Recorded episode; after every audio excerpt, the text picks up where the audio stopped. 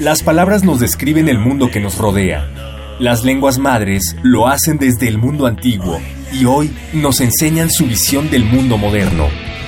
Radio UNAM y el Programa Universitario de Estudios de la Diversidad Cultural y la Interculturalidad de la UNAM presentan Calme Cali, una ventana para asomarnos a las lenguas que le dan riqueza a nuestra cultura. Palabras que dejan de ser objeto de estudio para ser protagonistas de la historia.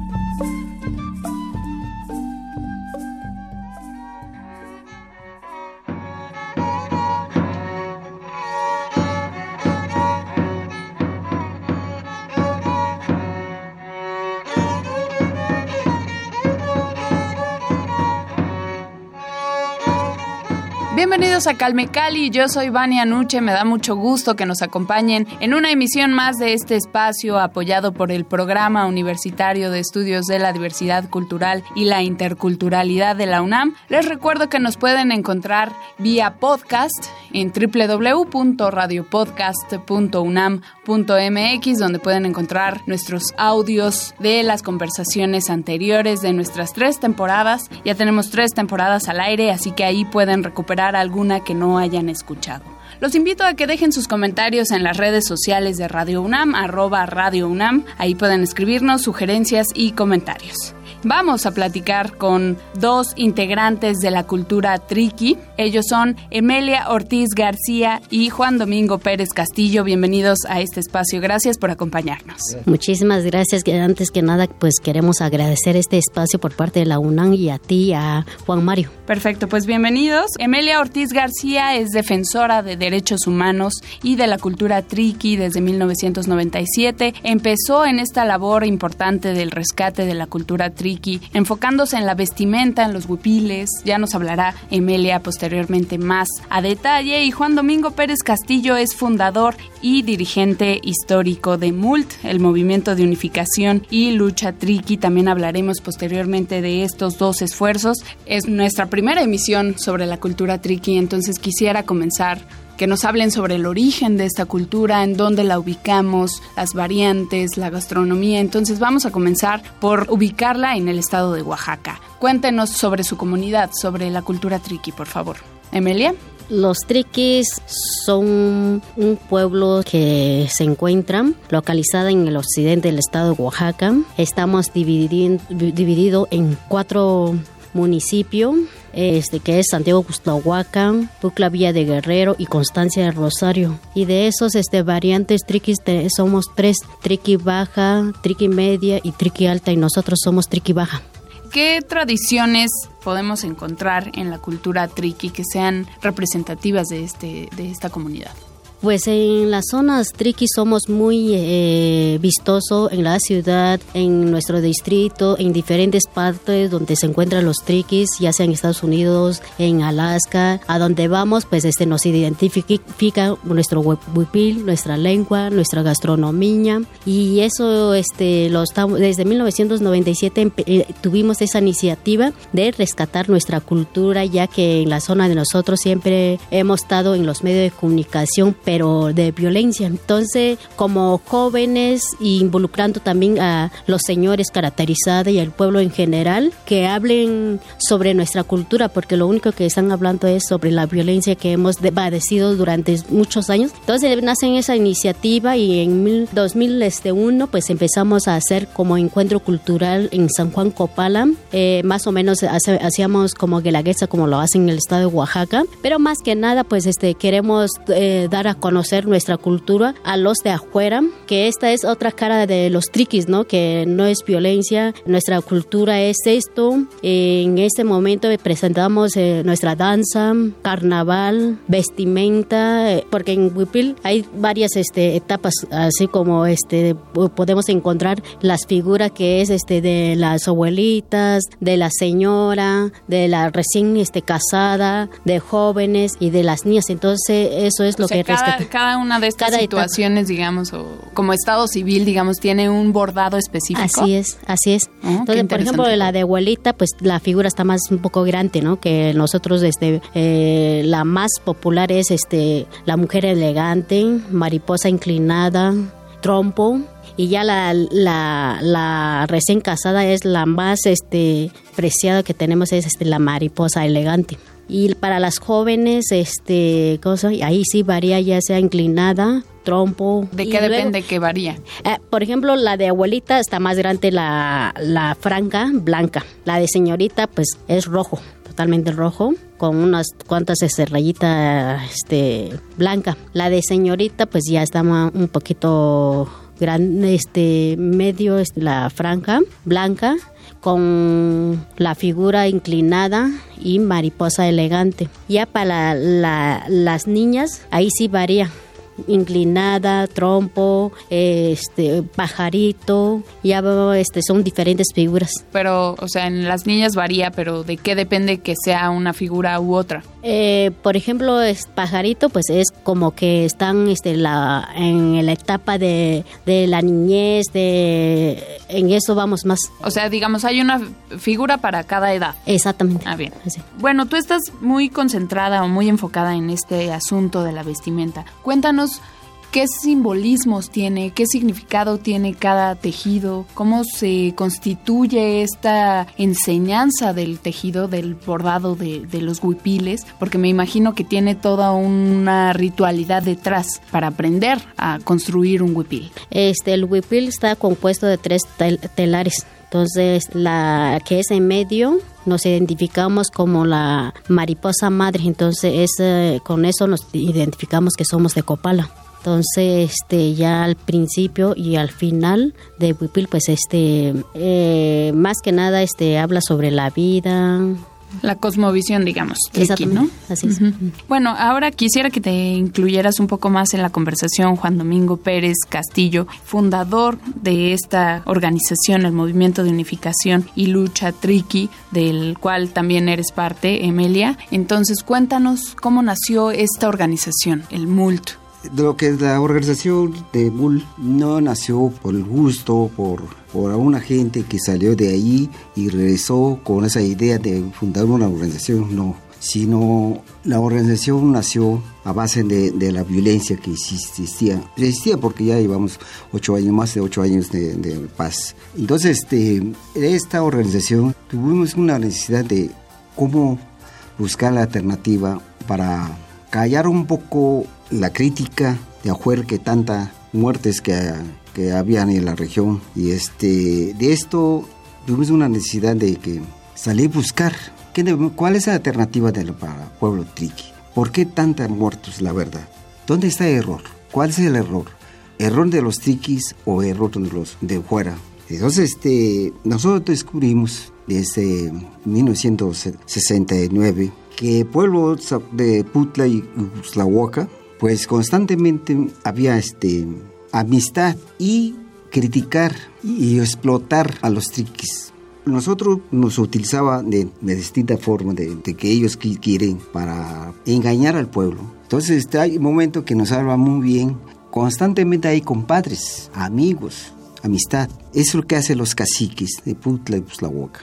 Pero cuando quieren ellos explotar, le explotan muy bien a los triquis. Toda su vida pues, explotado a los triquis. Entonces, este, esto tuvimos una decisión de, de, 1975, en mayo de 1975, le fundamos una organización, no teníamos, no teníamos experiencia en nada, qué significa esto para, para los caciques del regional, que es Putle-Uslahuac.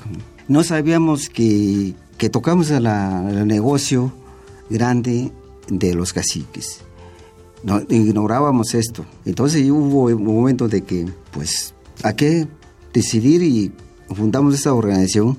Este club, lo, llamamos así club para que no doliera a nadie. Pero sin embargo, de inmediatamente empezó la violencia y asesinar 11 de, de, agosto de, 1976 a un compañero que fue fundador conmigo, que se llamaba Luis Flores García, y este de inmediato empezó a explotar la situación, muy fuerte. Y entonces, el servidor de ustedes, me quedé, entonces tuve que, pues que yo estoy para el siguiente muerto, ¿no? Entonces este, tuve que buscar mucha, muchos apoyos. Gracias a, a, los, las organizaciones que estaban en el Frente Nacional contra la Represión, el Coordinador Nacional Plante Ayala, en el CEMPA, nosotros fuimos miembros de esa de esa organización nacional nos apoyaron bastante. Entonces este, iniciamos con esta organización. Entonces, esa organización para no para eh, pelear con, con, los triquis, sino que rescatar a los triquis que están manipulados por los caciques.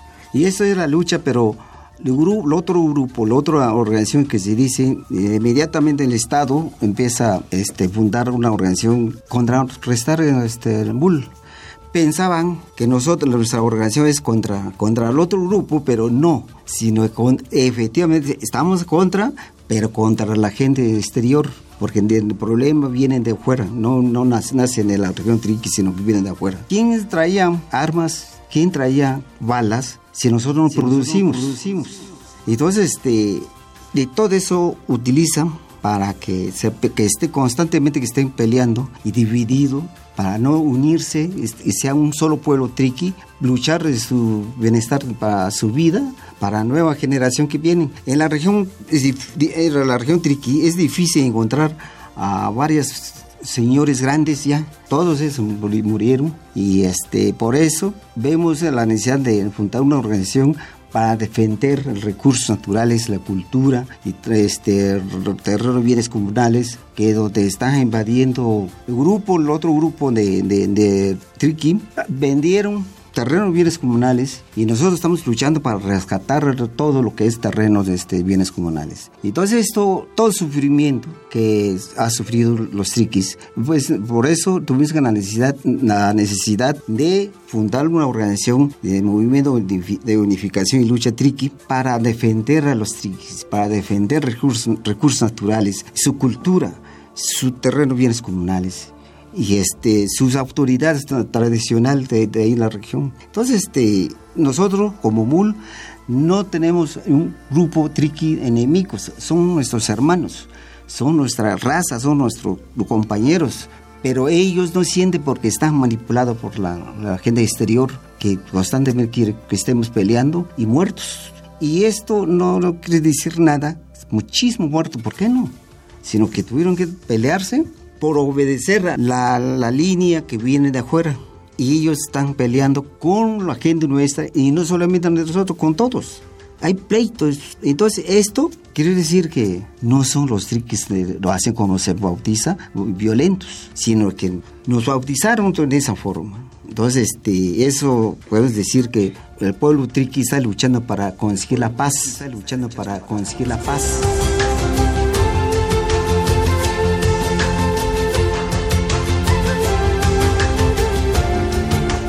Y por eso la, la propuesta de, movimiento de unificación y lucha triqui es llegar que hoy el gobierno federal ya permite el terreno para ver si podemos llegar que todas las, las, cuatro organizaciones que se dice que firmara y este y que entendiera qué significa una paz y llegáramos a firmar la, la, la, paz, ahí una firma de la paz la nivel nacional, con el gobierno federal y con el gobierno estatal y las organizaciones que, que, están ahí en la región. Entonces, este, ¿cuál es la lucha? La unificar, la unificación del pueblo triqui. Y eso es lo que, lo real. Entonces, el MUL está para defender de sus hermanos triquis para recuperar terrenos bienes comunales, para no exploten este, los bosques y la cultura, la, la tradición del pueblo, la fiesta de la tradición del pueblo triqui. Es, lo, es la lucha de Bull.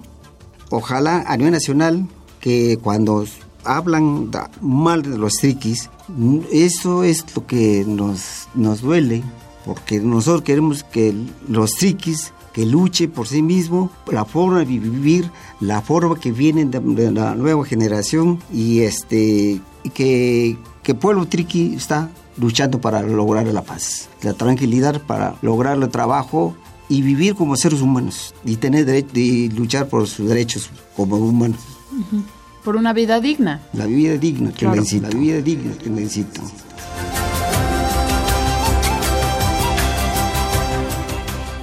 Vamos a escuchar un fragmento del cuento tradicional El zorro casi come al conejo, que se retoma del libro El alfabeto del triqui de Copala, una producción del Instituto Lingüístico de Verano del 2009.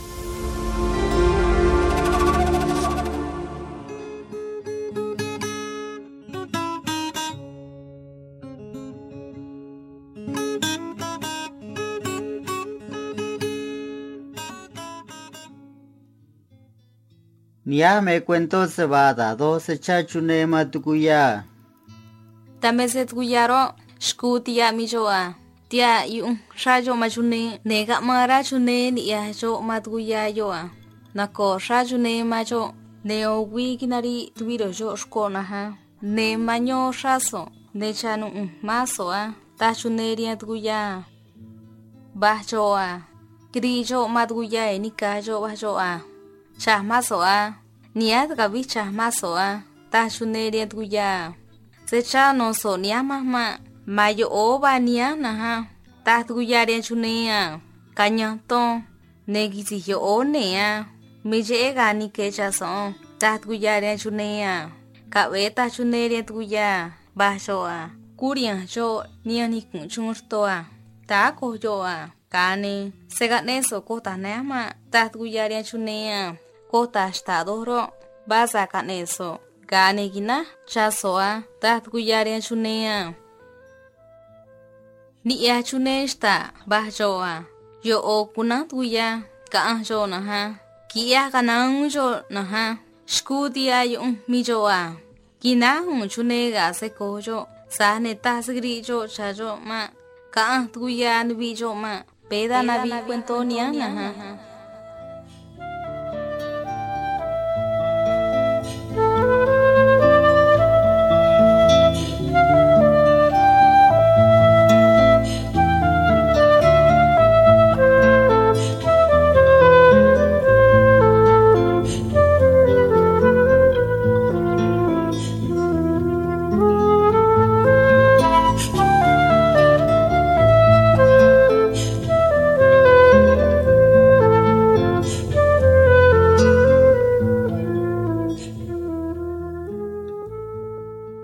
Desde tu perspectiva, Emelia, como mujer, porque estás también involucrada en pues el apoyo a las comunidades de mujeres, las mujeres violadas, las mujeres que son violentadas de diferentes formas. Entonces, ¿cómo ha sido esta lucha femenina desde tu parte como activista en Molto? Desde siempre, pues eh, las mujeres son los que han estado enfrente, eh, aunque ella nunca, nunca ha salido a los medios de comunicación a decir de que aquí estamos, esto es nuestro trabajo, ¿no? Pero sin embargo, ella, nada más para este eh, agregar más de lo que comentó el compañero, pues el MUN eh, nacen por la represión. En la década de los 80 podemos hablar de que las mujeres este, fueron violadas por este, violentadas por derechos humanos por parte de los militares y ellas tuvieron que este, enfrentar con ellos, con ellos de denunciar desde la denuncia, la marcha, eh, desde el campo, porque los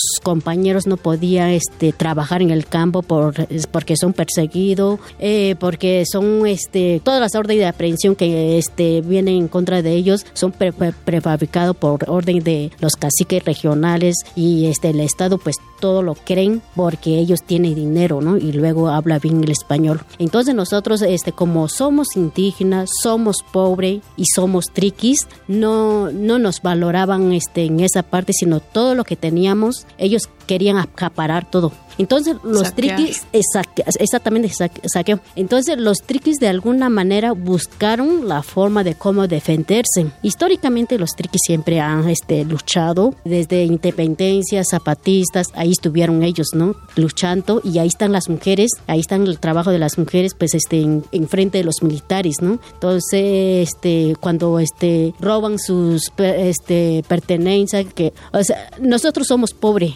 pero lo telar que ha- hacemos pues es muy valioso para nosotros, ¿no? Hay algunas mujeres que nada más tienen su pollito, sus chivitos, todo eso. Entonces, cuando llegan los militares, todo eso lo, este, lo agarran ellos para comer sin pedir permiso, ¿no? Entonces, este, las mujeres se levantan, hacen una denuncia y gracias a, a la voz de la mujer tuvieron que respetar las autoridades este, a la organización, desde en el campo hasta en la ciudad aunque nosotros no, no, es- no estamos así en la política y todo eso, pero de alguna manera ahí estamos, ahí vamos. Pero finalmente ellas sí han sido muy violentados sus derechos humanos desde violación tumultuaria, cateo de las casas, incendio de las casas, niños huérfanos, lesionadas, desplazadas.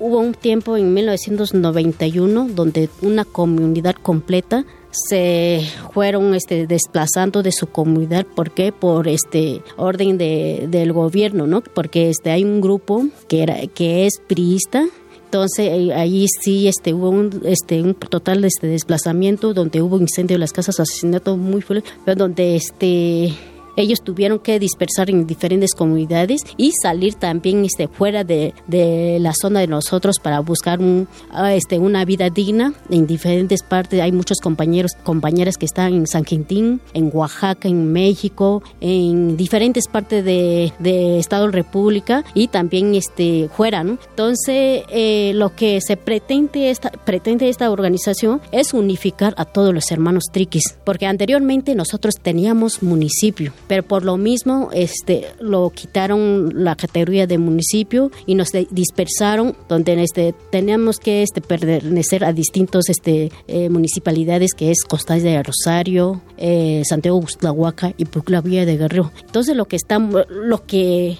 el proyecto de MUL es lograr rescatar este municipio que tenían antes y unificar a todos los hermanos triquis. Y de todo eso de atropello que hemos sufrido, pues Ahora estamos exigiendo que el Estado nos regrese todo lo que nos han lastimado.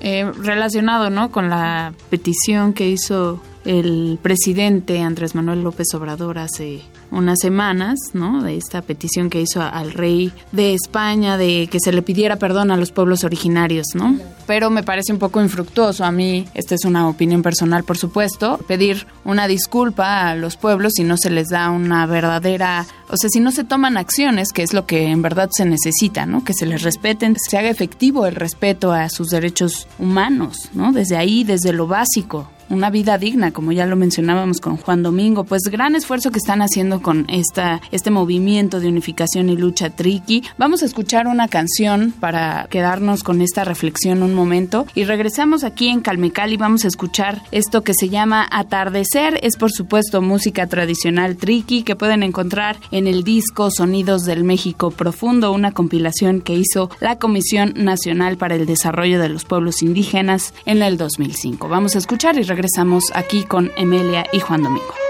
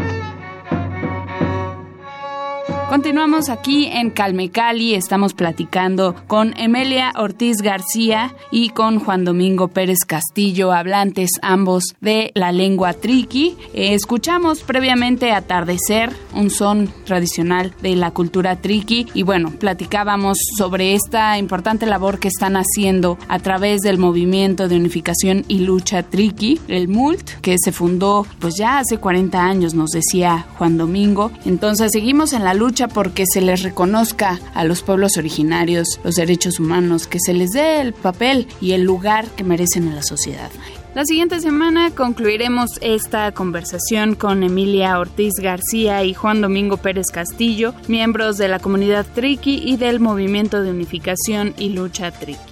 Vamos a hablar también sobre su libro El pueblo triqui de San Juan Copala y el ritual tradicional de la boda, para lo cual se unirá a la conversación Alessandra Galimberti, quien también trabajó en la elaboración de este interesante libro, así que no se pierdan nuestra próxima emisión de Calme Cali. Los invito por supuesto como siempre a visitar nuestro podcast www.radiopodcast.unam.mx. Ahí encuentran todas nuestras conversaciones y también déjanos sus comentarios en las redes sociales de Radio UNAM, arroba Radio UNAM en Facebook y Twitter para que dejen también todo lo que opinan sobre esta producción. Mi nombre es Vania Nuche en los controles de este espacio Miguel Ángel Ferrini. Los espero la siguiente emisión. Muchas gracias. Se quedan con esto que se llama Chupa Mirto. También es parte del disco Sonidos del México Gracias, nos escuchamos próximamente. Hasta pronto.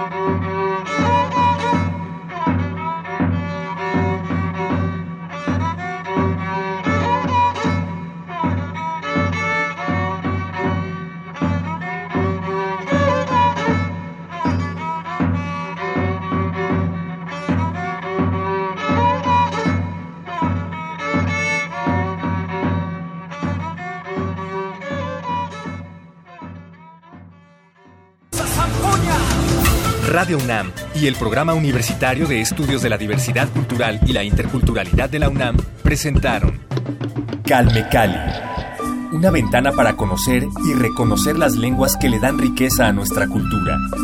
Los invitamos a aprender un poco más de las lenguas madres de México en nuestra próxima emisión.